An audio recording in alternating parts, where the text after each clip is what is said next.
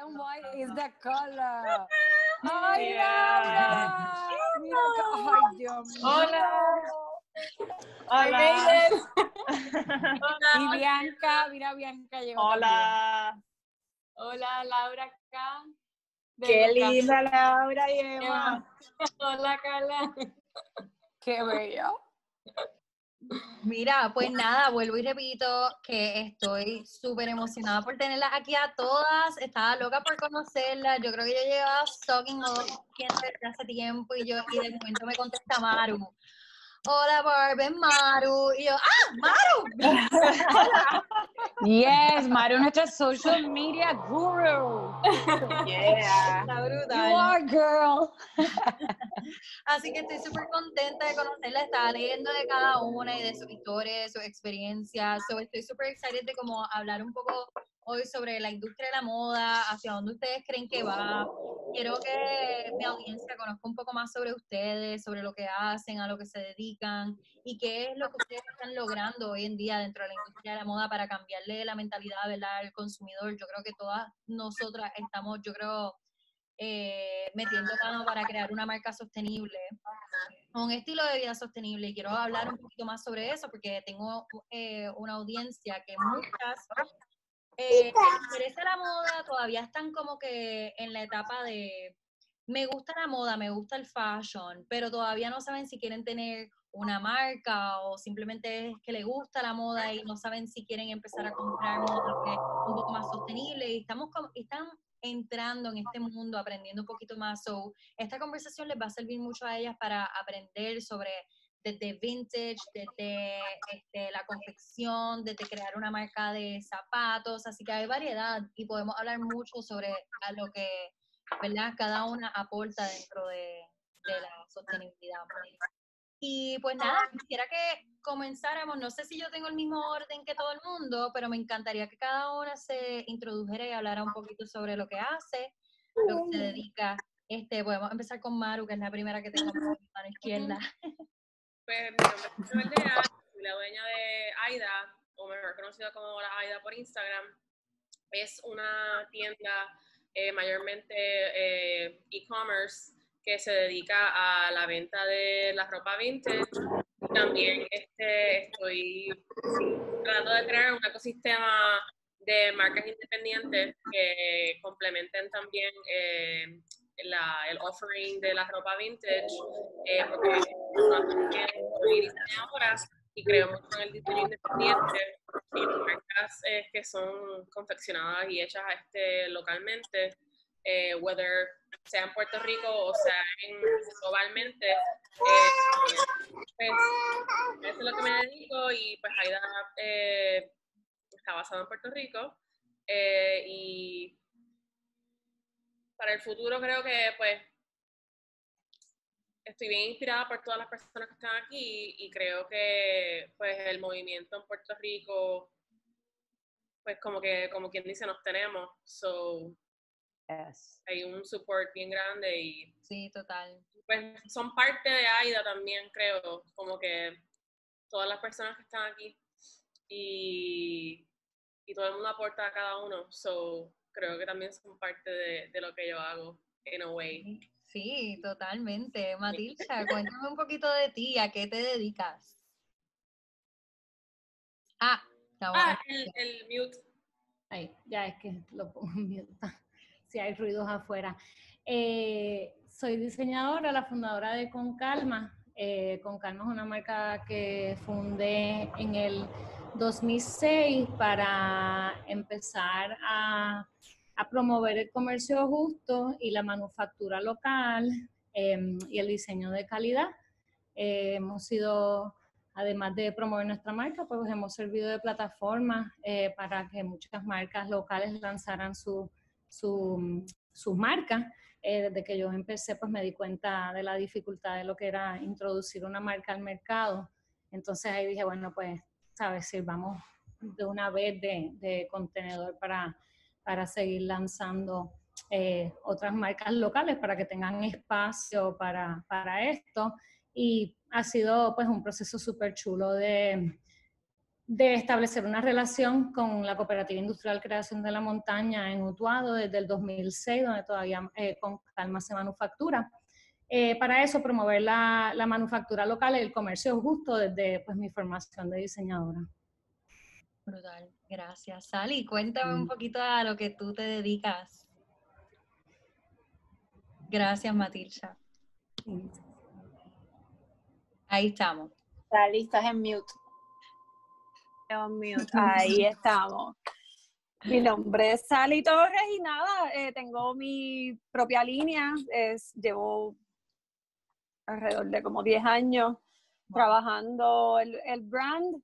De hecho, mi compinche aquí, Matilcha, fue uno de, mis, uno de mis primeros foros, ¿verdad? Donde comenzaba a exponer el producto y ha sido un proceso bien largo, este, pero actualmente pues me interesa seguir eh, confeccionando y trabajando mi producto localmente, continuar colaborando con personas, lo cual colaboro con muchas de estas maravillosas compañeras aquí, eh, de alguna manera u otra. Eh, y nada, me interesa seguir ofreciendo un producto con buena manufactura, un producto que tenga una larga vida dentro del guardarropa y me interesa que Salito Vega pueda ser un complemento al guardarropa de muchas, muchas personas. Me encanta, gracias. Yayi, cuéntame un poquito de ti. Eh, chao, yo soy Yayi Pérez. Em, pues como muchas de las que están aquí, este, soy parte de Moda Consciente porque eh, pues tengo este brand que tiene una idea un poquito más sustentable que I guess eh, es un, es un vocabulario diferente a sostenible. Sustentable es que las razones por las cuales existe, pues se pueden, it can live by itself, este, apart from, pues no, no utilizar los recursos naturales que ya existen. Y la idea como brand eh, se basa de, de una buena construcción, de estar hecho de fibras naturales, eh, longevity, que te pueda durar más de cinco años, no como mucha de la ropa que compramos en las tiendas. Y la idea detrás del brand también está basada en que no, o sea, no, no promuevo el consumerism. Por tanto, no tienes que comprar de, ni de mi marca ni de otras marcas. Todos los weekends como solíamos hacer cuando, no sé, cuando estaba en high school por lo menos y en, y en middle school pues íbamos shopping todos los viernes, era como algo que se hacía, pues ya eso no va. O sea, yo personalmente voy shopping maybe dos veces al año cuando me hace falta.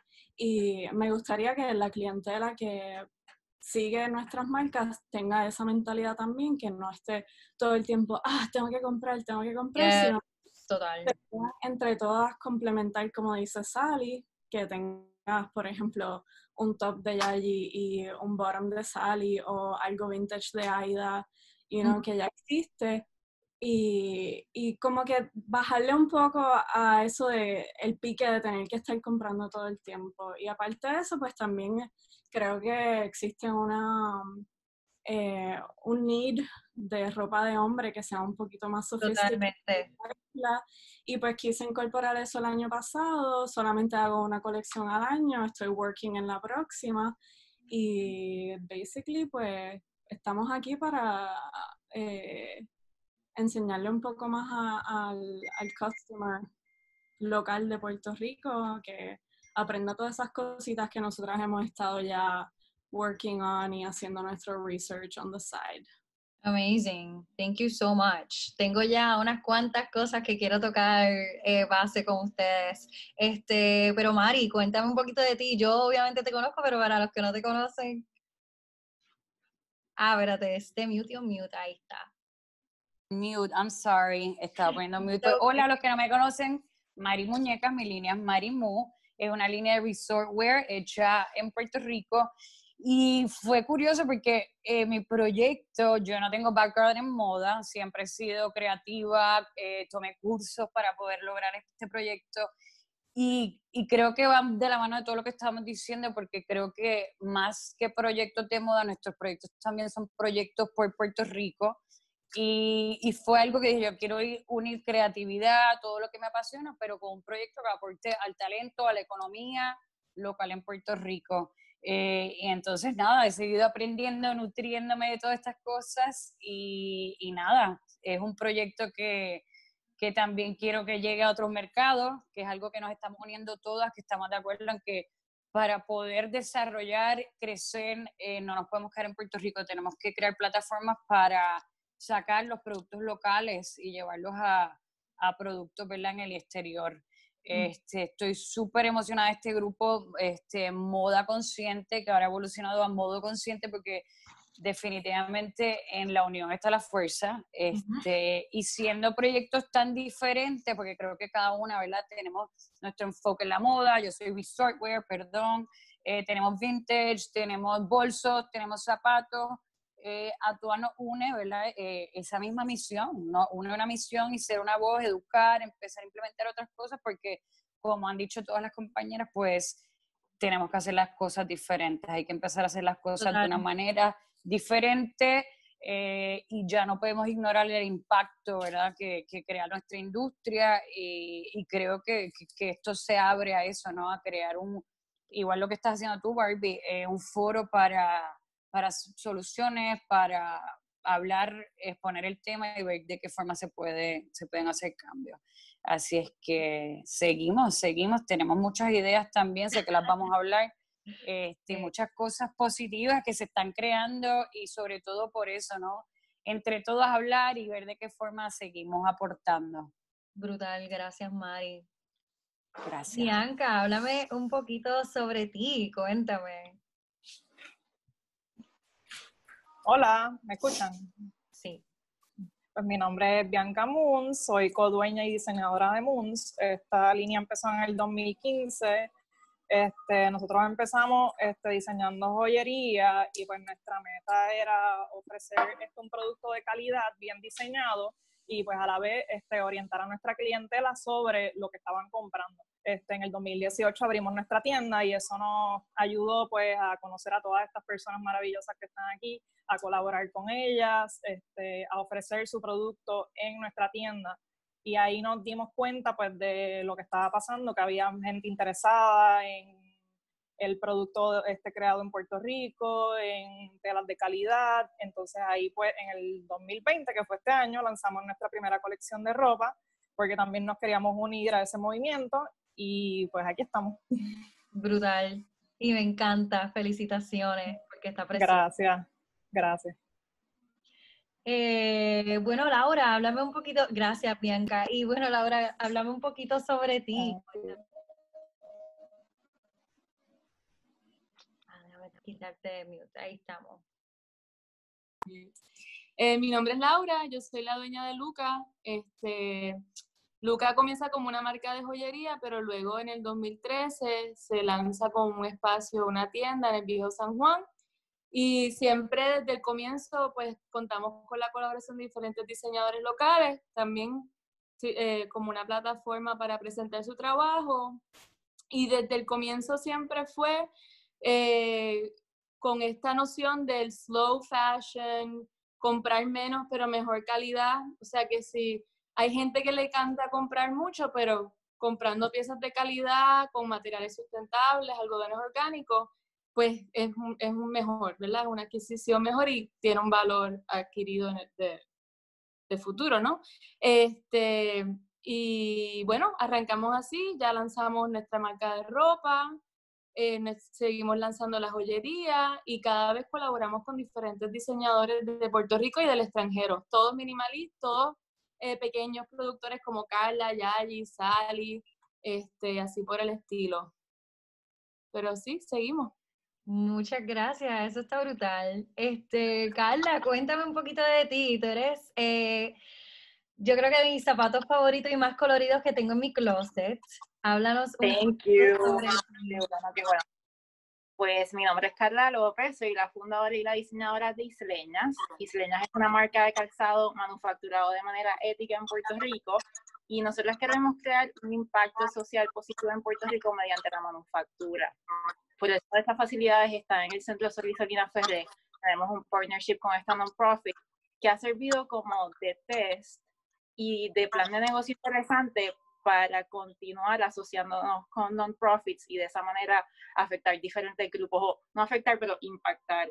Los grupos que estamos impactando o que queremos impactar eh, son varios. Son recent grads de escuela de diseño, eh, son eh, costureras que no tienen mucho trabajo o están desempleadas, mujeres en comunidades de bajos recursos, y entonces también queremos impactar a risk youth.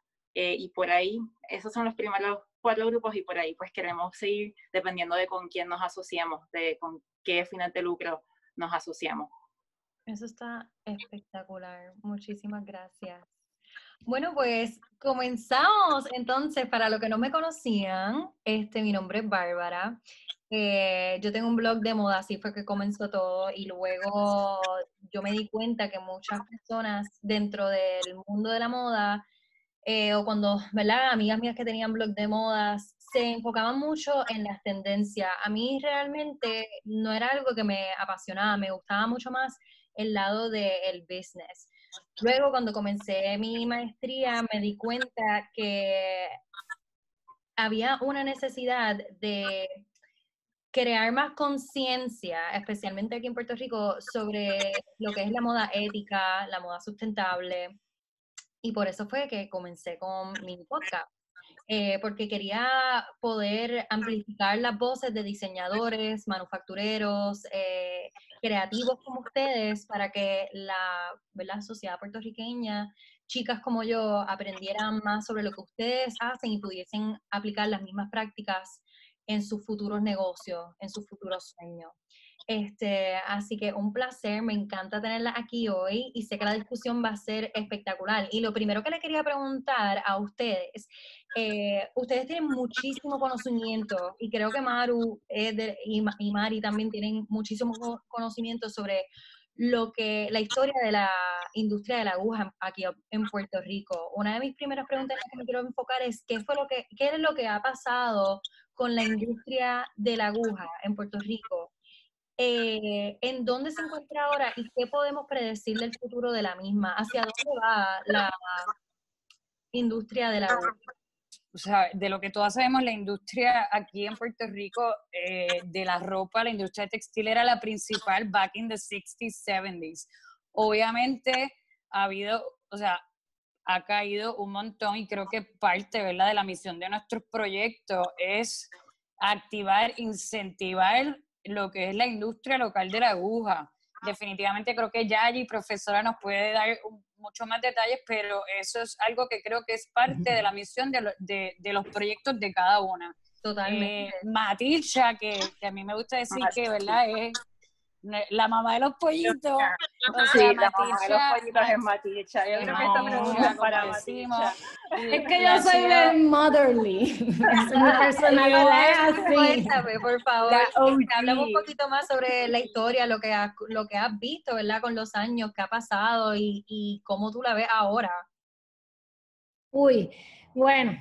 Eh, pues mira, yo cuando, cuando empecé en el research eh, y a manufacturar con calma, pues, pues básicamente sí, estaba haciendo un research como diseñadora de qué producto yo podía diseñar que se manufacturara localmente. Entonces, pues ahí encuentro que queda que quedan algunas fábricas en Puerto Rico donde pudiese trabajar entonces con textil.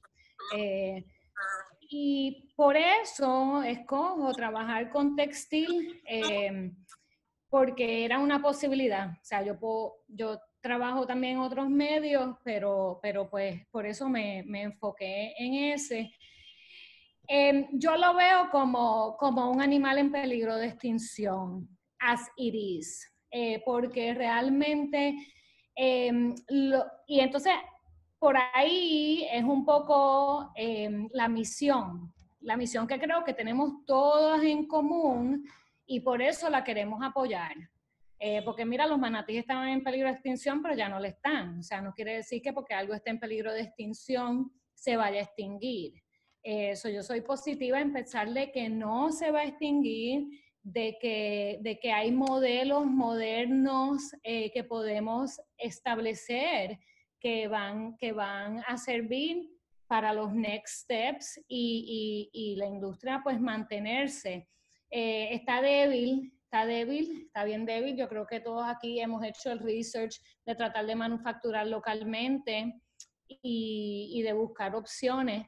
Em, pero como te digo, o sea, yo preveo que en el futuro eh, grupos como el nuestro, de modo consciente, o, o otros, pues personas creativas, pueden generar unos modelos y estructuras de manufactura que sean sostenibles. Eso básicamente, esa es como mi, mi perspectiva de dónde está y hacia dónde me gustaría que fuese. Eh, para, para, que, para entonces fortalecerlo. En el caso de nosotros, nosotros no, no sé, nos llena de, de, mucho amor el que, el que sea una fábrica que está en la montaña, porque eso genera eh, eh, empleos en las áreas rurales. Eso para nosotros eso es muy importante también, que las áreas rurales del país se mantengan, eh, se mantengan eh, saludables económicamente eh, y, y, mira, mira esto del COVID. Con el COVID yo me sentí de que la industria de la aguja, qué bueno que existe, porque, porque de repente lo que se necesitaban eran máscaras y batas. Uh -huh. O sea que, bueno, pues un poquito por ahí. Bueno, sí. Barbie, yo quiero añadir que en parte todas hemos hecho, hecho research, pero así lo más que a mí me choca cuando analizo cómo fue la industria y cómo quisiéramos revivirla para que no se vaya en peligro de extinción, o sea, para que no se extinga. Eh, en los años 50 y 60 hubo un boom de textiles y, y apparel manufacturing porque hubo incentivos para eh, marcas y fábricas militares de Estados Unidos que vinieran aquí. Entonces eran tax cuts y, y también un, un costo de labor bien bajito. O sea, que era como era menos de la mitad de lo que pagaban en Estados Unidos por manufacturar. So, un montón de gente en ese momento, en los 50 y 60, se mudaron. Pero nosotros no estamos buscando, nosotros estamos tratando de revivirla de una manera, después se fueron en los 90 porque encontraron otro país que estaba manufacturando más barato. Exacto. Nosotros la manera que queremos revivirla es una manera más sostenible en, en todo el sentido de la palabra. O sea, revivirlo de una manera con adoptando las prácticas de slow fashion. O sea, sí, que puedes eso... entrar el comercio justo, que no es que comercio aquí porque es más barato. Sí. No es más barato. Eh, claro. Sí, sí. Eso so, quería añadir, eh, Carla, que rápido, es como un detalle importante, sí, que la razón por, por, la que están en peligro de extinción, una es por el tema de los taxes que, y por lo que se generó, que se generó no saludable desde un principio, aunque generó Exacto. muchos empleos. Y lo otro es porque el, el, modo de producción es un modo basado en, en, ¿cómo se llama esto? Que a mí yo borro la, la, la, la, la palabra de mi cabeza, pero eh, production, ¿sabes? En línea. Production line. Sí, sí, es en línea. No, no, no es ni, ni, lo que digo es el modelo capitalista de, de, de producción en masa, de producción sí, en exacto, en masa. Eso está probado que ya no funciona. Entonces, obviamente, al estas fábricas estar en ese modelo, tienen que hacer nuevos modelos para que puedan funcionar, porque ese modelo ya el mundo ha visto que no es sostenible y que no se mantiene. Mira, Sara, pum, a pique, el otro, a pique, ¿sabes? Sí, sí, sí. Y lo que queda entonces en Puerto Rico, que hay fábricas en Puerto Rico de apparel, pues están subsidiadas por el gobierno federal porque hacen uniformes militares. Y eso es una regla federal que, que lo, todos los uniformes militares eh, pues tienen que estar hechos en Estados Unidos. Entonces Puerto Rico cae bajo, bajo esa, esas reglas. O sea, si, si está hecho en Puerto Rico, pues está hecho en los Estados Unidos bajo claro. eh, esas leyes. Claro. Entonces eso es lo que queda, queda mucho de esto aquí. Principalmente todavía. eso es lo que queda. Definitivamente Exacto. casi todas las fábricas locales se especializan en Uniformes, y uniformes y el militar. Maru, te veo. Maru, ¿vas a decir algo?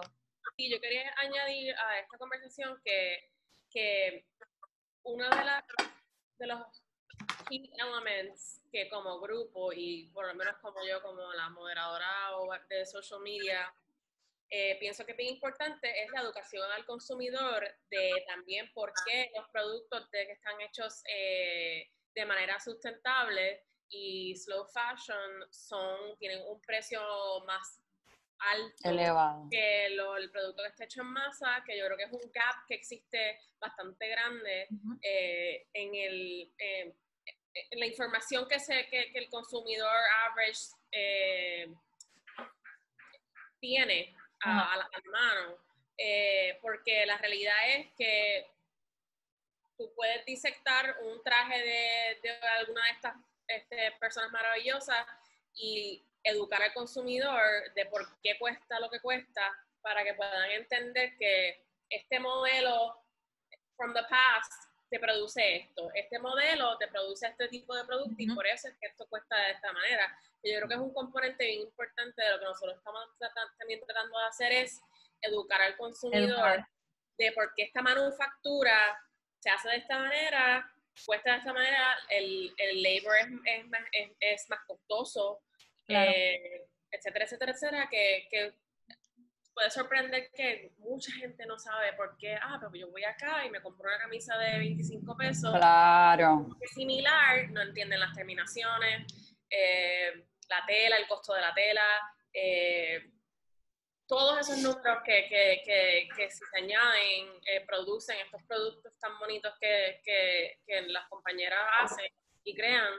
eh, y es algo bien importante en la manufactura en Puerto Rico que se, que, se tiene que... Es como que the education of, the, the re-education of the consumer, eh, porque llevamos años como consumidores no sabiendo, como que ignorantes de, de lo que de verdad eh, consiste este, lo que tienes puesto, lo que te Claro. lo que costó. Sí, yo creo que eso ha faltado muchísimo eh, como de parte de las marcas, ser transparente con todos los costos que se llevan a cabo y, que, y en qué métodos ¿verdad? se llevan a cabo la producción, porque eso ayuda al consumidor obviamente tener un entendimiento de, de ¿sabes? por qué cuesta lo que cuesta. You're buying for ¿sabes? The, the un estilo de vida justo para el que lo hace. Por ejemplo, no está haciéndole daño a nadie por comprar una pieza de cinco, o sea, de una pieza de 5 dólares versus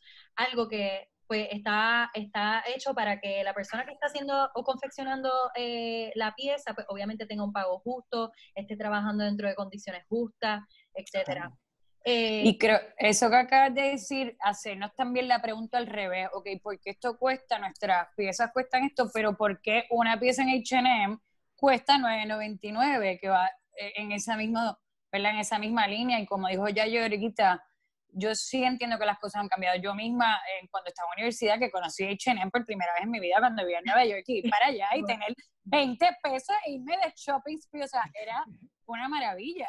Sí. Entonces, ya luego empiezas a entender y empiezas a leer y empiezas a educarte de lo que hay detrás de una camisa de 9.99, del sufrimiento, del impacto ecológico, de las mil cosas que realmente no podemos tapar el sol con un dedo. Entonces, uno como consumidor, que hay que, ¿verdad? Revaluamos las cosas, tú dices, espérate, ya es, ya es algo hasta de valores de uno como persona. O sea, yo también cuando me enteré de que H&M quemaba toda la ropa que le sobraba, eh, porque en vez de donarla, porque obviamente eh, el image de marca, o inclusive cuando me enteré que votaban a las mujeres embarazadas, uno dice, espérate, pero I am being part of this. Somos parte de eso. Somos los que tenemos el poder de cambiar o mantener la industria así. Yo creo que eso es algo bien importante que debemos hablar, sumamente que- importante. eh, porque a veces decimos, nos pensamos que, que el cambio viene de allá, o el cambio lo tiene que hacer eh, marcas indu- y compañías así de grandes como Zara. parte del consumidor, total. Ajá, Ujú. amen to that. Entonces, eso es algo que, ¿verdad? Ya. Yo, inclusive antes de estar, eh, tener una línea, o estar, o sea, yo no volví a entrar a H&M cuando yo leí esto. O sea, para mí era, o sea, ya yo tengo este conocimiento. Y ahí viene de moda y modo consciente. O sea, a la hora de tú tener un conocimiento ya tú puedes actuar diferente, ya tú puedes tomar decisiones diferentes. Y creo que nada, es importante hablar de eso. Sí, claro que sí. lo vamos a voy a añadir al tema de, la manufactura y la producción y todo eso. Eh, en septiembre yo cumplo dos años que regreso de Nueva York y vine por una razón, porque quería, obviamente, quedarme dentro de lo que estoy haciendo, lo que estudié en la universidad, que es diseño de moda, pero quería poder hacerlo en Puerto Rico y no se veía como que viable hasta que se me dio la oportunidad de venir a trabajar con un proyecto que se llama Retazo. Trabajando en Retazo, que es un proyecto de manufactura, es un startup, vi todos estos problemas que yo como diseñadora, pero también como manufacturero, estábamos teniendo en Puerto Rico. Y de la parte de, de eh, cómo se manufacturan los garments fuera de Puerto Rico, en masa y todo eso, y después viendo cómo está pasando dentro de Puerto Rico, eh, eh, o sea, es como que un headache totalmente. Está bien difícil nosotros como diseñadores conseguir estas fábricas, que eh, las que existen, las poquitas, como estábamos hablando anteriormente, lo que hacen son uniformes de, de militares y, y, no están dispuestos a trabajar con los diseñadores pequeños porque no ven la oportunidad de como que crecer ellos están, y me da pena decirlo, pero they're in it for the money muchas veces, y pues son proyectos que están vaqueados económicamente por el gobierno y se entiende, porque al final del día es un negocio y todos tenemos que hacer dinero, es un trabajo, pero entonces eh, nosotras como diseñadoras no podemos trabajar desde nuestros talleres en nuestras casas toda la vida. O sea, no es no es físicamente saludable, no es sustainable, no es real, no vamos a progresar. Y entonces ahí nosotras tenemos que expandir y tratar de conseguir alguien que nos ayude.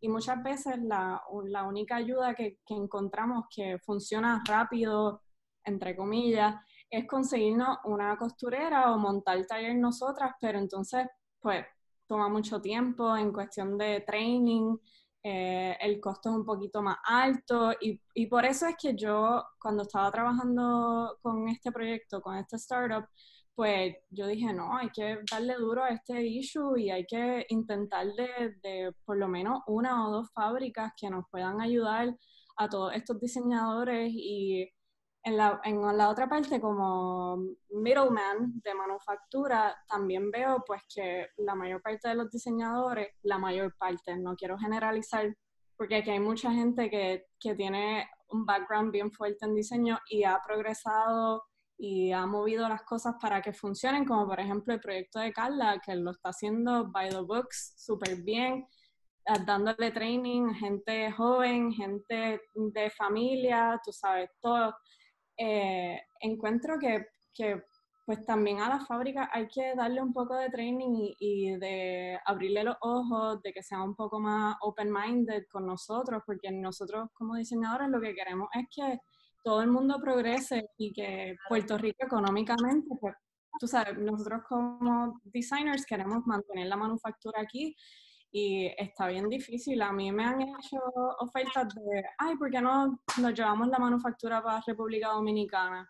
Porque es fácil. Y yo, viste, eh, suena bien cómodo, bien fácil, económicamente también funciona, pero yo, I, I believe en nuestra isla y quiero mantenerlo todo local y quiero poder ir a la fábrica hoy por la tarde a las 3 de la tarde y poder ver qué funcionando, si me necesitan.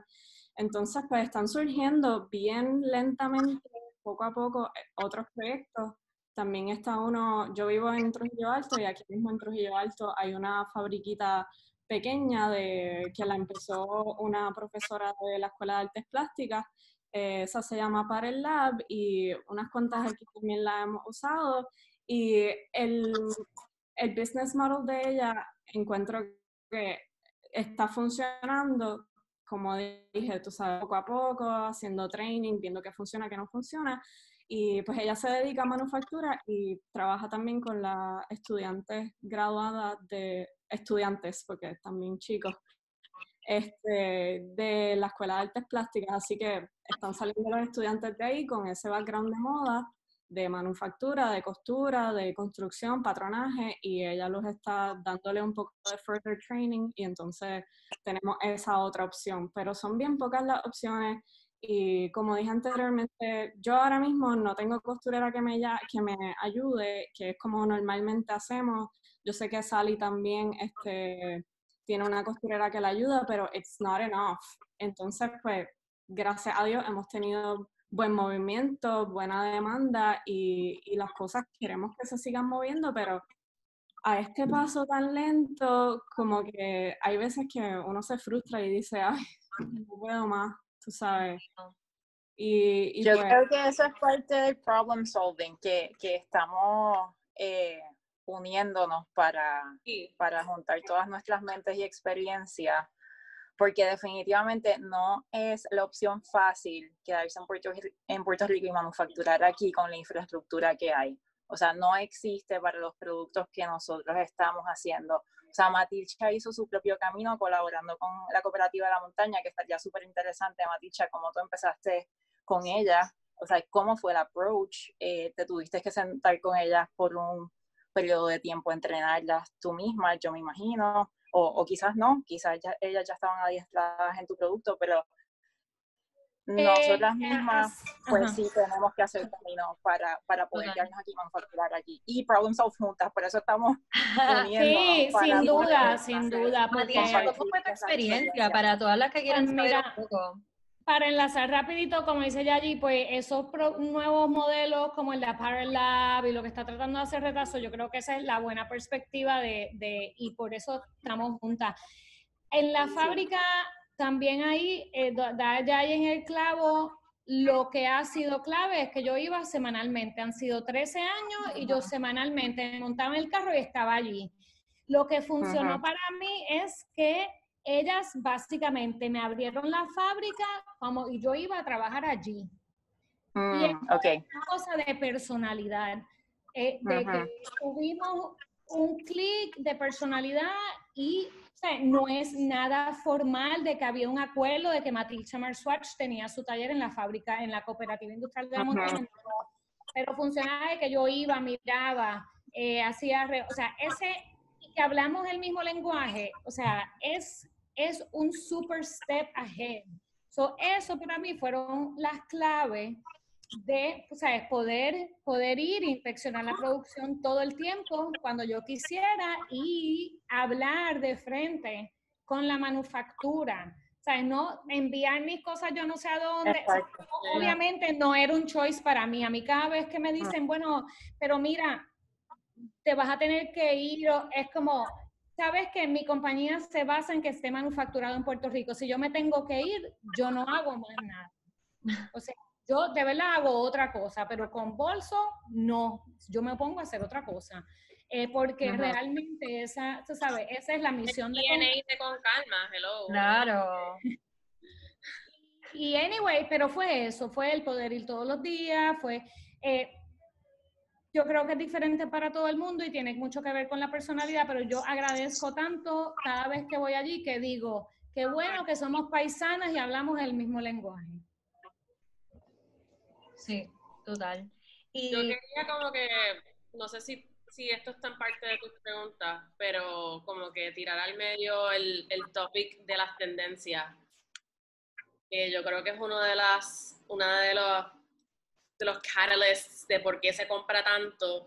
eh, y tengo first hand experience trabajando para una compañía grande y creando, literalmente creando eh, este, trend reports cada seis meses de lo que en dos años va a estar de moda o whatever, whatever, whatever.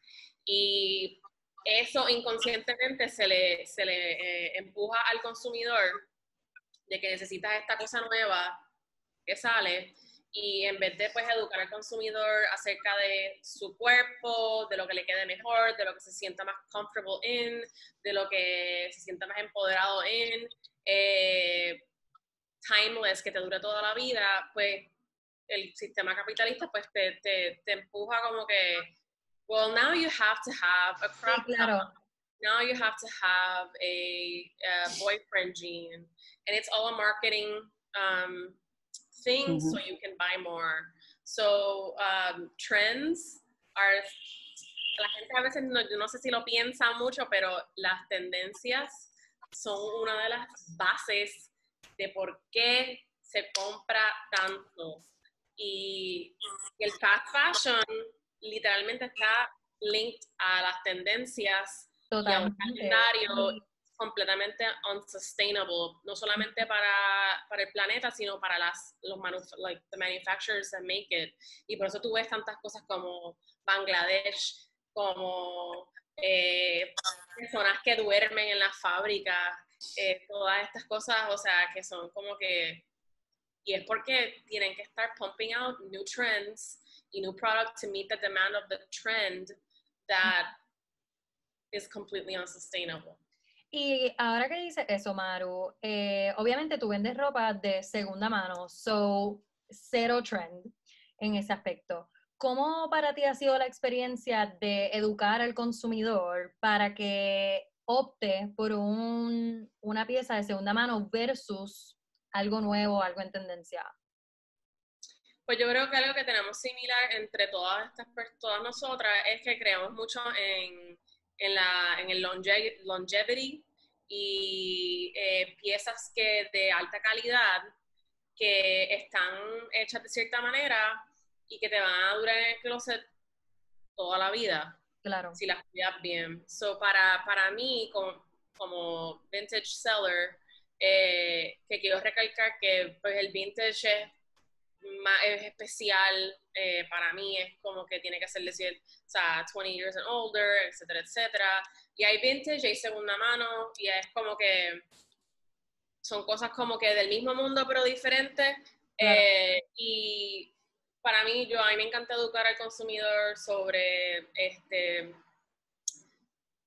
buying timeless silhouettes, knowing your body, eh, porque cuando uno es joven, bueno, por ejemplo, cuando yo era, estaba en la universidad, yo, trataba de todo y trataba todo en mi cuerpo y pues uno va como que viendo a ver qué es lo que se sienta mejor en uno y pues yo creo que ese tipo de educación eh, hace falta como que más temprano, eh, como que qué es lo que qué es lo que me queda bien a mí, qué es lo que cuando yo me lo pongo me siento brutal siempre eh, en él. Este, y pues en AIDA, pues por ejemplo, yo es inevitable que uno como que trate de suplir al cliente como que un look, ¿verdad? Claro. Y, pero tú puedes hacer eso de, de- con, de mil maneras diferentes con todo tipo de ropa. O sea, depende del styling, todo. Tú puedes, esta, esta blusa que yo tengo puesta, yo la puedo style de diferentes maneras para que se vea either timeless or of the moment or whatever. You know what I mean? Pero es la misma blusa que me la puedo poner de, de mil maneras diferentes. Y esa es otra cosa que pues se puede, que yo hago mucho con Aida, que me gusta pues enseñar la ropa como like for every day, no, no, no necesariamente como que de manera, de una manera trend, trendy, como que más, como que either classic or simple, o, y creo que eso ayuda también al consumidor a no como que caer en, en las tendencias, Sí, el claro. overbuying, porque Aida también hay, esto se promueve Overconsumerism, como- realmente. en el mundo vintage también hay mucha, hay mucho, este, difer- diferencias en tipo de estructuras y de nichos Claro. y cosas así. Y pues yo no, yo quiero que las personas que vayan a AIDA pues consigan su staple top o una pieza de la abuela de yo no sé quién en los, de los años 50 que, que puede ser un collector's item que lo van a tener por el resto de la vida, se lo pueden poner eh, una vez, pero la clave es que no lo van a botar nunca y es un heirloom piece. Claro. Este, so tú puedes encontrar con, eh, piezas de calidad que son para el diario y piezas de calidad que son súper especiales, que nunca vas a ver hechas ahora a un precio eh, ac- semi-accesible. you know, porque también hay que considerar que las piezas que especiales vintage también son tesoros, son únicas también. So, um, no sé si me fui en una tangente completa. yo creo que, yo creo que el, el, consumidor, yo creo que, que compra vintage, yo, yo diría que está un poquito más educado en la importancia de, de ¿verdad? El impacto que tiene la ropa de segunda mano y la ropa vintage. Pero les quería preguntar también a Sara y a Matilda, eh, ¿cómo ha sido la experiencia con el consumidor para ustedes desde el momento que ustedes empezaron? ¿Cómo, ha sido, ¿Cómo para ustedes ha sido el proceso de educación y cómo ustedes han visto el cambio, el mind shift eh, en el consumidor de hace 10 años y en el consumidor de hoy en día? Eh, ya mucho. Dale, dale. Pues mira, este, ha sido, ha habido un shift cuando tú empiezas, ¿verdad? Una cosa es la teoría, pero cuando tú eh, vas diseñando y poniendo en práctica y tu producto cae en un piso de venta, ahí es donde realmente uno se va dando cuenta quién realmente es tu consumidor, cómo piensa ese consumidor y de, según las ventas, ese feedback, ¿verdad? Pues por lo menos te puedo decir aquí en Puerto Rico, ¿verdad? Eh, digo, igual he estado en foros donde recibimos un público un poco más internacional, como, ¿verdad? En Viejo San Juan, este, en Condado, donde también uno tiene ese tipo de intercambio, pero pienso que, que el rol del diseñador localmente ha, eh, ha habido un cambio eh, de diseñar piezas para una ocasión especial. Sí. No se ha visto eh, mucho esto del diseñador como para yo tener mi guardarropa y mi ropa de uso diario. Era yo iba a fast fashion para mi ropa de uso diario y para una ocasión especial, pues entonces voy a un diseñador porque necesito algo a la medida. Poco a poco, ¿verdad? Con el, todo está, el tema se ha ido y ha sido, ha sido un proceso educativo que se da muchas veces, empezó en un piso de venta eh, donde tú tienes la oportunidad de dialogar con más calma, donde la persona puede ver el producto palpable, de la persona puede preguntar por qué. Y entonces ha habido un interés más por la, la manufactura y más mano de obra eh, y ese aprecio, ¿verdad? De entender todas estas logísticas de manufactura, del por qué. Y ha cambiado mucho. Yo pienso que aún localmente ese público puede crecer más, pero toma tiempo. Igual yo veo a mis compañeras aquí en un piso, en el, En el momento de la venta y toma tiempo. Yo veo a Carla explicando sobre sus zapatos, a Matil Chats, ¿sabes? También la he visto y todo nos toca a todas el explicar. Sí ha habido un cambio, sí nuestros productos ya comienzan a ser parte del diario, del diseñador como diseñador de productos de diario. Y es, ha sido un proceso, ¿verdad? Y cómo la importancia de apoyo al comerciante local, la manufactura local, y no, y tan solo saber la historia detrás de un brand, cómo la persona ha cambiado a comprar más sus valores también, aparte de tan solo comprar un producto. Pues yo creo que nos estamos encaminando con, e, hacia eso. Sí ha habido un cambio yo lo puedo ver en mi producto porque yo misma empecé con una idea de lo que podía ser el diseño, el diseñador. Yo no tuve una práctica bajo ninguna compañía grande porque aquí realmente en Puerto Rico no hay la oportunidad. Yo me quedé aquí y esto ha sido un proceso de aprendizaje preguntando, dando cantazos en la marcha con mis compañeros, ¿verdad? Y, y, todo tipo de información y ha sido bien largo. Yo tengo este, pero yo todavía me siento hasta rookie porque no es lo mismo trabajar desde aquí que trabajar ya desde una ciudad donde tienes muchas líneas montadas y es mucho más fácil. Aún así, ¿verdad? Eh, pienso que ha sido bonito de cierta manera el poder aportar de alguna manera un, granito, el no rendirse, porque cualquiera le puede ¿verdad? decir, pues cojo mis motetes y me voy a otro lado donde mi idea sea posible. Pero el poder abrazar la oportunidad, de dar la oportunidad a personas de aquí, el quedarse aquí, es el reto. Y tal vez preguntarse realmente, ¿qué puedo hacer desde aquí? Tal vez no puedo ser el brand que factura 3 millones. Quiero ser esto, ¿verdad? Y tal vez acogerse a qué cosas, cómo yo puedo aportar a, eh, de, de una producción local y seguir educando, ¿verdad? Al público sobre eso. De acuerdo con Sally, de acuerdo con Sally que sí ha habido un cambio positivo en el consumidor eh, gracias a toda la información que marcas como las nuestras han ido impartiendo de, de todo lo que Mar- habló Maru y so, yeah. Sí, yo estoy de acuerdo que bueno, que y que- sí. ya, ya, ya, es yo estando en, la, en el retail front, ¿verdad? Vendiendo las marcas como Sal y Jazz y Carla, cuando yo abrí, todo el tiempo era explicando que era eh, diseño local y había mucha incertidumbre, como desconfianza en la calidad. Pero ya ahora la gente, mis clientes especialmente, entran eh, especificando que quieren un producto hecho en Puerto Rico antes de comprar un producto extranjero, aunque es diseño independiente también. O sea que dentro de, la, de los trends también ha habido un trend de sustainability, de tu ropa, que eso ya está entrando en las masas, en las revistas Vogue, o sea, en las, mas- las revistas populares. Y eso nos ayuda también a que la gente pues se informe, porque no podemos negar que eso existe, o sea, que esa información está ahí y que la gente se está educando cada vez más, especialmente la generación más joven. Aunque los boomers están como que super on board con todo lo que con todo este movimiento de sustentabilidad. Sí. Y yo quiero añadir que en la joyería, ¿verdad? Que es mi área, aunque tengo la tienda, ten- mi área de joyería, también está surgiendo esta conversación de dónde vienen los materiales, cómo se puede reciclar la plata, el oro, el bronce, el latón y de dónde vienen las piedras. Entonces, cada vez uno ve, pues, que pues yo re- re- el polvo que me sobra lo uso de otra manera, mis Wow. diamantes son eh, no conflict source, de mira sin conflicto.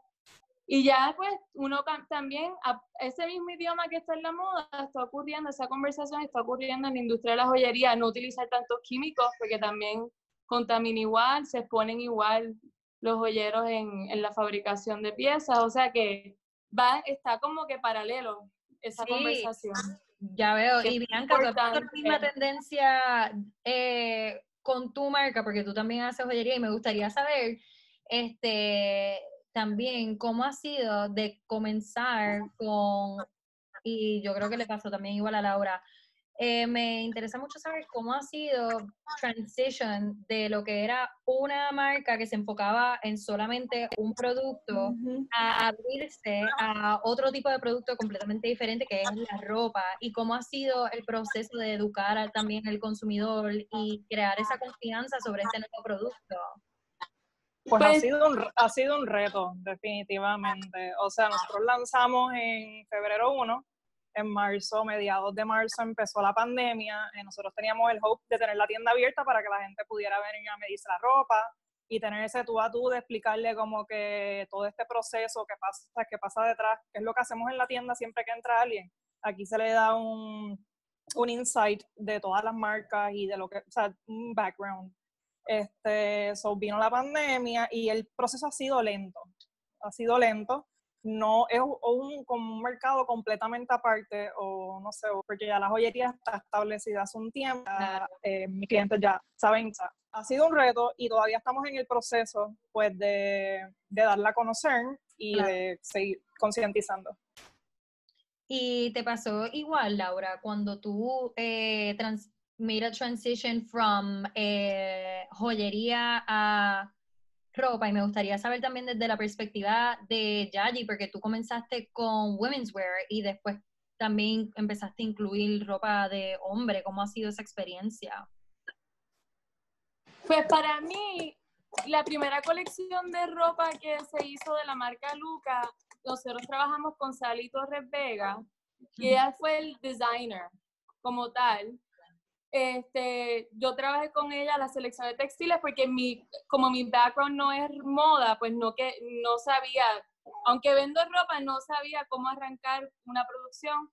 Y trabajamos con Sally, trabajamos con Retazo, ya con la, y eso pues fue, fue bien cuesta arriba porque fue cuando vino María. O sea, Wow. siempre ha habido como una crisis. esta Yo me otra cosa. enviaron Los, los textiles los enviaron de New York y yo como que no, we're- no estamos abiertos, esto está. Pero, y fue bien cuesta arriba todo de lo que hablamos anteriormente, de la manufactura, la calidad de, las de las piezas de nosotros, este, pues no necesariamente caen con la calidad de la producción de una fábrica, ¿verdad? O sea, las terminaciones, detalles este, que hacen la diferencia y que le dan más valor a, a la pieza. Pues sí, fue bien cuesta arriba, Sally. Estuvimos casi como un año y medio, dos, en lanzar esa primera colección y la lanzamos como Sí, se documentó y se puso a la venta. No hubo un evento, no, hubo publicidad, porque era como queríamos pues seguir, mantener la, la, ¿verdad? la producción y la- el ingreso. Ya con la segunda, pues también, aunque teníamos una experiencia previa, fue bien cuesta arriba la manufactura. Si terminamos con una costurera, que también es espectacular, pero también tiene su- sus compleji- sus issues, pues así igual terminamos como que documentando y lanzando. Fue como todo bastante en la rápido, mancha. nunca ha sí. habido bien. Y ha sido una colección al año, bien neutral, todas funcionan, la, la segunda funciona con la primera, porque es esta idea de un- del uniforme, ¿no? Como que no tienes que que te duren, no tienes que estar gastando todo el tiempo. Perdón, tengo No, no, tranquila. número uno, empacándome la joyería. Ya, sí. ¿Y tú, cómo fue, cómo fue tu experiencia cuando tú, pues ya tú tenías una marca de ropa de mujer establecida, entiendo yo, y luego transicionaste a ropa de hombre, correcto, ¿verdad? Pues este, yo sigo haciendo ropa de mujeres, mi, mi guide, I guess. Este, pero pri- primordialmente porque I'm a girl y yo Right, todo lo que hago me lo mido a mí misma y entonces después busco un fit model y continúo el proceso. Pero yo siempre he sido como que la nena de los chicos, como que I'm I've never been like a girly girl, siempre he tenido amigos varones desde pequeña, en mi organización éramos, eran todos boys y yo era la única nena. Entonces, pues mi ciclo de amigos ahora está full of girls porque estamos como que en la corilla, como yo le digo, de las chicas de diseño. Eh, pero anteriormente, pues mi- mis amigos viejos son todos varones y siempre me decían, hazte algo de hombre, hazte algo de hombre. Y yo como que, diantre, pero I went to school for women's wear y eh, el- la anatomía del cuerpo de un hombre es totalmente diferente, el patronaje funciona diferente, la manera en que te enseñan en la universidad a cómo hacer patrones de hombre también viene de una mentalidad de mucho más calidad que de ropa de mujer. Oh, wow. Entonces, cuando uno diseña, por ejemplo, la construcción de una camisa de botones, es- está diseñada para que te dure la construcción, o sea, de la manera en que se cose, para que te dure por lo menos 15 años. Entonces, la ropa de mujer no tiene ese background, no tiene esa mentalidad. Pensamos primordialmente en, eh, como estaba hablando Maru, en los trends. Sí, Y un pues, más estado-. Exacto, porque las mujeres van más shopping que los hombres. Y por eso también la razón detrás del el costo de la ropa de hombre cuando tú vas shopping en, I don't know, Brooks Brothers, la ropa de hombre cuesta mucho más alta que, no sé, cualquier marca de ropa de mujer. Y pues vi la necesidad, yo dije, pues vamos para el challenge, me fui por todas las tiendas de Santurce, Condado, este, a Torrey y Río Piedras a ver qué es lo que había disponible para los hombres. Y gente de 20 a 30 años, no hay nada. Todo era como que ropa de skate, ropa de surfer, que básicamente son como que blanks de t-shirts, sweatshirts y cosas así y le ponen un logo encima o como que compran ya el garment hecho y le añaden no sé qué y pues no había visto nada disponible para los hombres y me tiré por ahí por ese em, I don't know Nuevo camino. Exacto, y, y me encanta y tuvo súper buen feedback. Este, obviamente, pues se me hace un poco más difícil porque no tengo background de patronaje de ropa de hombre, Claro. pero he estado eh, investigando yo por acá en, en mi propio tiempo. Y entonces pues llamo a mis amigos, mira, te puedo medir esto para ver cómo está funcionando y ha tenido súper buen feedback, lo voy a seguir haciendo, me encanta. Y, y en realidad como que quiero ver a los nenes vestidos más lindos. Ay, sí, De acuerdo. I agree with that. Este, Harold tiene su uniforme de t-shirt negra negro, tenis negro, y yo quisiera vestirlo con ropa así como... De Yayi. De Yayi. Oh, yo creo que le pregunté a Yayi una vez, ¿tiene extra large para Harold? Eh, Ya, eso está en the works. Eh, Maru también ha, ha traído vintage de hombre, porque es una calidad aquí, honestly, si no es Tres Palmas, antes estaba La Paz, ya no existe. Este, Fresh, que es como digo, no estoy criticando, o sea, eso tiene No, su- no, pero es la realidad, era parte de nuestra cultura. Igual Carla, podemos hablar lo mismo. Antes la mujer a donde iba a comprar zapatos y no por hablar eh, despectivamente, era Novus, Galería, la favorita y ya se acabó, no hay más nada. Exacto, eso era lo que había. Carla, ¿cómo, ¿cómo para ti se te hizo introducir un zapato artesanal al mercado? ¿Y cómo ha sido el feedback, cómo ha sido el proceso de educación al, al consumidor?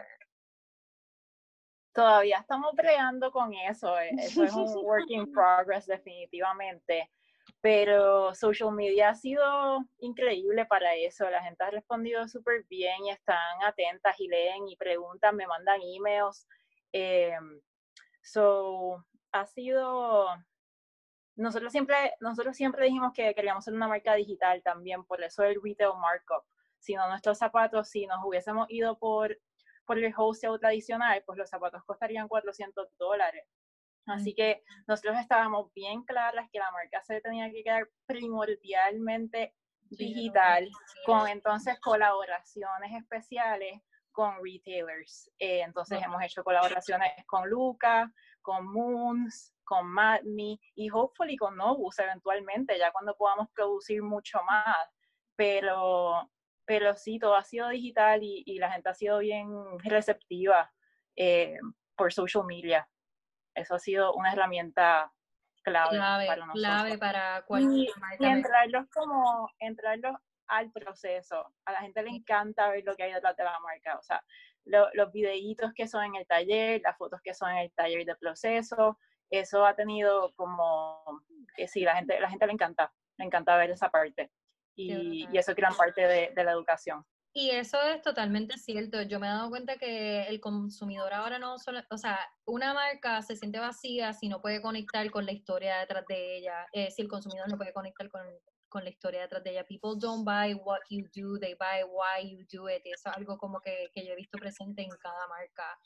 Em, y Mari, te quería preguntar a ti, eh, porque tú no tuviste background de moda, sin embargo, tuviste una necesidad en el mercado y una necesidad en ti misma, ¿verdad? Este, poner tu granito de arena dentro de la industria de la moda aquí en Puerto Rico. Cuéntanos sobre tu proceso, ¿verdad? Cuando empezaste a aprender, indagarte en este mundo y sumergirte. Ay, para- estaba en mute, volví ya. Eh, pues sí, definitivamente fue un reto. O sea, yo siempre he sido bastante que voy a por ello, como dicen. Eh, pero ya yo venía de la industria de la moda y del arte local y siempre dije, mira, yo quiero hacer un proyecto eh, que sea local y que tenga una misión, un propósito mayor, ¿no?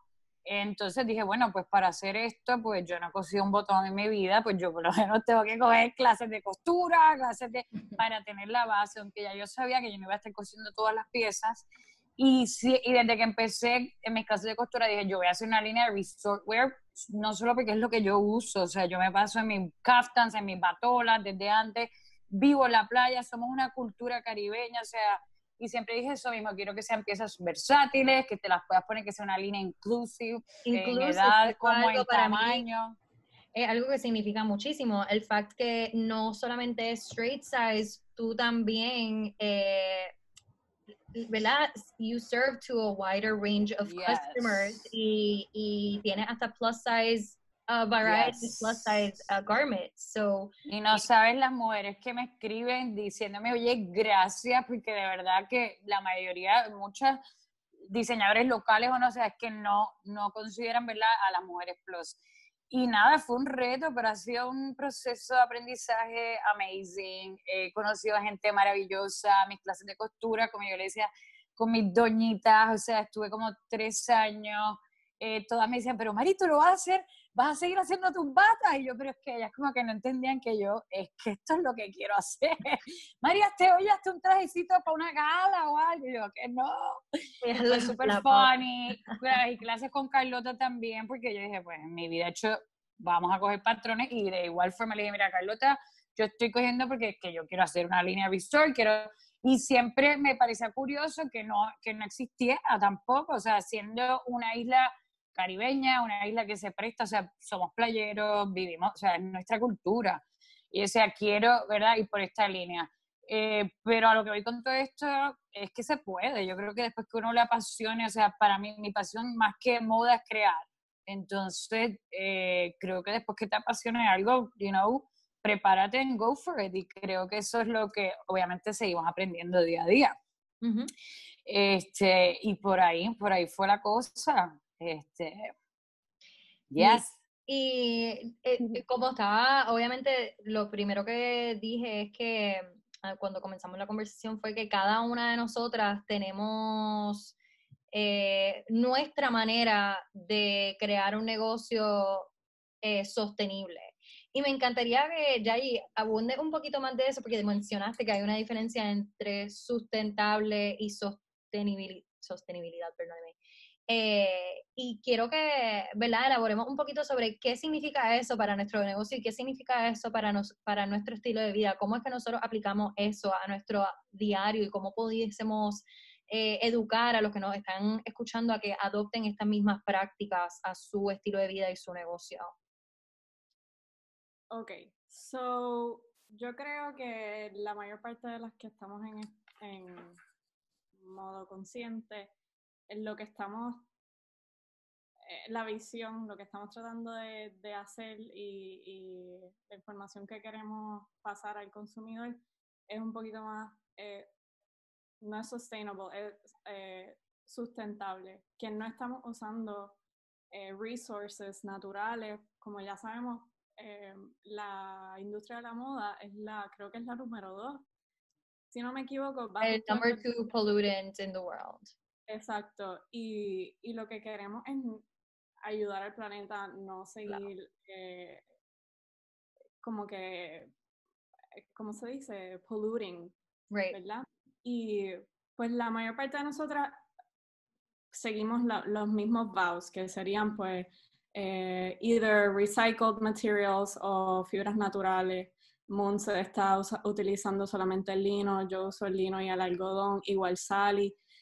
Em, igual con Calma está usando Deadstock, si no me equivoco. Igual y, también, so, en realidad es eh, no utilizar materiales, o sea, dentro de lo que podemos, de los textiles que no sean dañinos.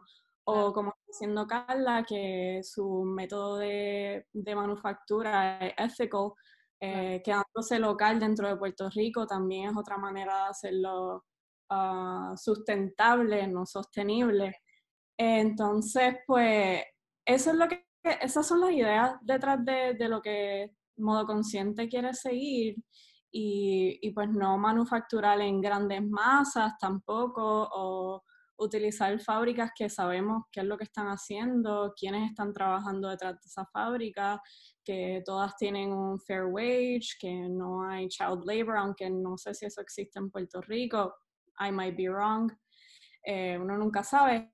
Así que esas son las ideas y en, en Puerto Rico mucha gente, no importa la edad, no están o sea, sí, nosotras que estamos en social media todo el tiempo, que hemos estudiado fuera de Puerto Rico o que estamos interesadas en marcas que son de esta misma, con este mismo background o ideas, pues tenemos esa información, pero mucha gente que compra en el mall, por ejemplo, no, no ha hecho este research o maybe como que lo han presentado, si han visto la, la película esta de Real Cost, pero como que prefieren, tú sabes, el chequecito de no sé cuánto, pues utilizarlo en cosas un poquito más eh, eh, importantes, quote unquote, como pagar los billetes, comprar comida, cosas así, y el poco dinero que le queda lo utilizan en, lo que llamamos fast fashion, porque aún pues el boricua mm, sencilla,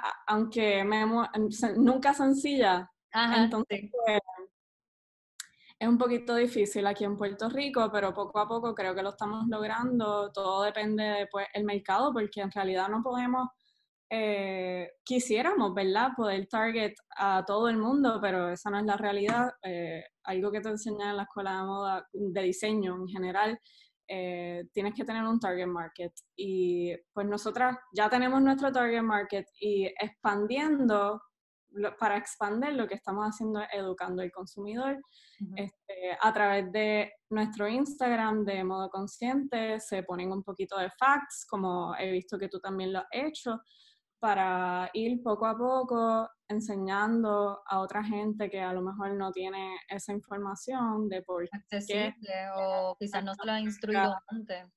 Exacto. Yo creo que eso también es lo importante de este colaborativo, eh, que nos hemos unido y la voz, o sea, se amplifica mucho más que como individuales. Claro, totalmente. ¿Qué?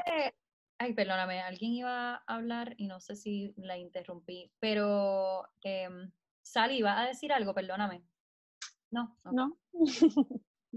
Eh, me encantaría, antes de que cerremos la conversación, que ha sido buenísima y de nuevo, mil, mil gracias, em, ¿qué, qué ustedes le dirían a aquella persona, verdad? No quiero decir nena o, o chico, que está interesado a llevar a cabo un negocio de moda aquí en Puerto Rico, ¿qué consejos prácticos le quisieran decir a esta persona que nos está escuchando, Yayi? Yo primero. Pues eh, yo quiero decir que estando en Puerto Rico, comparando con Nueva York, Claro, lo más fuerte, lo más importante, lo más como que, oh my God, this is amazing para mí ha sido el, el sentido comunitario. Y por eso es que Modo Consciente existe también, aparte de las muchas otras razones que ya hemos mencionado, pero es el sentido de comunidad. Y esto no lo hay en otros tipos de, en otras categorías dentro de la moda local que hay aquí. Eh, no se siente mucho como que el, el sentido comunitario. Y es bien importante porque nosotras empezamos como una persona detrás de este brand y la realidad es que mientras vas creciendo, no es imposible, pero es bien difícil continuar una marca, un negocio, it doesn't even have to be una marca, un negocio, period, una persona sola y necesitas la ayuda de otra gente y, y con este colectivo, por ejemplo, nos estamos ayudando. Por ejemplo, Luca eh, es jewelry designer un shop, pero también a Sally, Sally la ayudó, le hizo los patrones, ella lanzó una colección. Este, las colaboraciones que ha tenido Moons con Isleña o lo que Maru viene cooking up por ahí de colaboraciones con diseñadores, estamos siempre ayudando. Una tiene una pregunta, le pregunta a la otra, mira, la costurera se me vaqueó, me prestas la tuya, boom, tienes costurera. Eh, Eso es súper importante, porque entonces tu negocio continúa creciendo y no para, y entonces pues nos ayudamos entre todas a, a continuar a poder hacer lo que queremos que pase y siga creciendo dentro de la isla.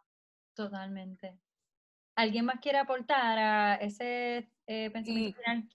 Eh, Creo que lo que dice ella, y que súper, eh, definitivamente todo de acuerdo, y sobre todo que se, eso mismo, van a haber muchos obstáculos y por eso tienes que tener un proyecto que te apasione, porque van a haber mil razones por las cuales quitarte, pero siempre tienes que recordar las que te hicieron comenzar el proyecto, porque esa va a ser tu fuerza y el reminder de why you started, como dice Maticha, es que mi proyecto, si me voy de Puerto Rico, pierde su, su esencia y su misión. Ese es tu recordatorio igual. A mí, creo que a todas, mira que se vayan para Santo Domingo, mira que se vayan para Colombia, mira, pero es que si me voy, pierde todo el propósito y pierde todo lo que es y por qué empezamos. Y creo que eso es algo que todas tenemos que tener bien claro y futuro, o sea, it's not going to be easy, but you need to always remind yourself why you started. Bam. Gracias, Mari. No, hay uno que estoy, estoy en mute. Sí. No, no, está- Eh, que cada vez que me traen un producto para que dé feedback, eh, para ver si lo puedo vender o cómo les puedo ayudar em, a, desarrollar el plan de negocio, que es algo que me apasiona y, y sigo haciendo, tú sabes, on the side, em, es que el producto tiene que ser de calidad. Yo lo primero que miro es la calidad. Antes que mire si me gusta o no me gusta o si pienso que va a gustar en el mercado, porque si no hay una calidad, no hay un respeto al consumidor. Y Mm, sin eso yo no puedo apoyar, aunque es una cosa bella, si es algo que, que va a venderse, que alguien va a adquirir, eh, so yo digo calidad, calidad.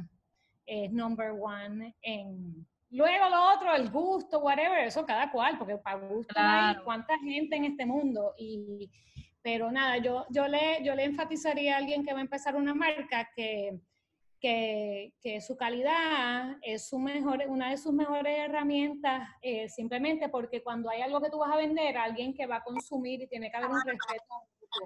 De, que yo cuido tu capital, yo cuido de lo que tú has estado sudando para esos 60 pesos. Yo, ¿sabes? yo cuido de que yo te voy a dar a ti algo que, que lo vas a aprovechar. Eh, sí, eso. amén. Eso me encanta. Me encanta, me fascina. Maru, cuéntame.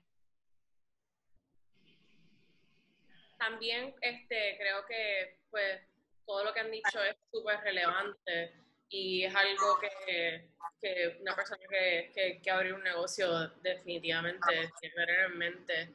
Eh, específicamente en Puerto también, como que si tú quieres tener un negocio y tener una marca de fashion, don't just have, don't just start one just to start one, tener un propósito, porque porque, por ejemplo, como, como ya allí está este, encontrando que hay un vacío, un gap en, en el mercado de hombres, como que sit back, mira Puerto Rico, mira dónde, cuál, es, cuál es tu market, este, ¿qué hace falta? O sea, como que tener esta, esta no necesariamente tiene que ser moda, eh, porque al final del día, cuando tú tienes un negocio, todas estas creative things son bellas y preciosas, pero el negocio tiene muchas otras partes que uno tiene que estar presentes para ella y tiene y que yo todas, todas estamos aprendiendo como contabilidad, que si fotos, que si website, que si, o sea, esto es 24/7.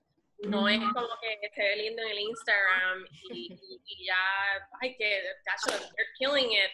Eso no es la, reali- la realidad de un negocio. La realidad de un negocio es otra eh, behind the scenes, Claro que no se ve en pantalla. 24/7 y yo creo que pues específicamente en Puerto Rico pues uno como que take, si tú quieres abrir un negocio, como, take a step back.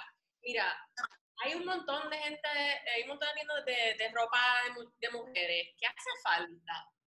What do people need more than what do people want? And then bring them something with quality and values. Y yo creo que pues sería una, un, serían, esas son las, como que los, las bases de, por ejemplo, aquí en Puerto Rico, que yo creo que hay bastantes gapsitos por ahí de diferentes tipos de negocios que, que, que pueden ser ah, amazing. Mira a, a Clorofila, eh, mira a Florece Estación, eh, como que no necesariamente es ropa, este, for generations to come, como que diferentes tipos de productos que pues que no existen en el mercado. Eh, so, haz como que un competitive landscape, donde mira, pues esto lo hay aquí ya, hay de esto, de esto. Bueno, a lo mejor en el mercado de las mujeres hace falta este tipo de producto que no existe, como, como Mari este, empezó su, su, negocio, pues hace, vivimos en una isla, hace falta como con logo resortwear brand, what's up, like, let's do this. Este, ese tipo de pensamiento, pues creo que es bien importante y que vas a estar todo el tiempo dándole comida al, al bebé, porque it's not just uh, Monday to Friday, 9 Right. to 5. Ya, Ese es mi... gracias, it's worth it, it's worth it, pero es tener paciencia y, y de verdad que- Tener mucha paciencia, especialmente en este mercado, que obviamente pues es un poco más complicado, pero se puede, se puede lograr. ¿Alguien más que quiera compartir un último pensamiento antes de que finalicemos este maravilloso panel que, again, súper agradecida. Gracias por todas, por tomar su tiempo para hablar este, sobre un tema que a todas nos apasiona. A ti. ¿Alguien más? Sally. Ahí. Sí, ok. Sí, nada, creo que todo el mundo necesita reevaluar eh, su intención, ¿sabes? Así como cuando, si queremos crear un producto, ¿cuál es la intención que yo tengo? Como comprador, ¿cuál es mi intención al comprar esto? Y yo creo que si reevaluamos eso, podemos saber eh, las selecciones que vamos a tomar, eh, hacia dónde me dirijo, qué producto voy a crear. So, yo creo que tal vez eso puede como redondear tanto la parte como creativo, pero también que cumplimos como consumidores. Súper. Pues muchísimas gracias, chicas, nuevamente. Eh, sí, dígame. Sí, te quería decir que, que te agradezco por juntarnos y la conversación porque fue bien educativa. Yo también de, las otras compañeras, porque nosotros somos un grupo que, que nos hemos juntado, pero, pero que tiene un valor bien grande para nosotros escucharnos también y, y, seguirnos, ¿sabes? Conociéndonos. Así que para que sepas que, que lo que tú haces tiene también ese valor, así que gracias. Y Gracias. su... Gracias por tenernos. Sí, disculpa que te interrumpí. No, no, no, no, no. Para mí de verdad que gracias. Sí, Bueno, sí, chicas, sí. y este, nada, como les iba diciendo, cualquier otro proyecto que tengan pendiente, saben que cuentan con mi apoyo siempre. Cualquier proyecto que tengan a la mira, mándenmelo para yo promocionarlo. Obviamente saben que cuentan conmigo. Y nada, les deseo muchísimo éxito y que tengan un día espectacular. Gracias, gracias. Bye. Besitos a todas. Bye. Chao. Bye, bye. Igual, bye. Chao, gracias. Bye.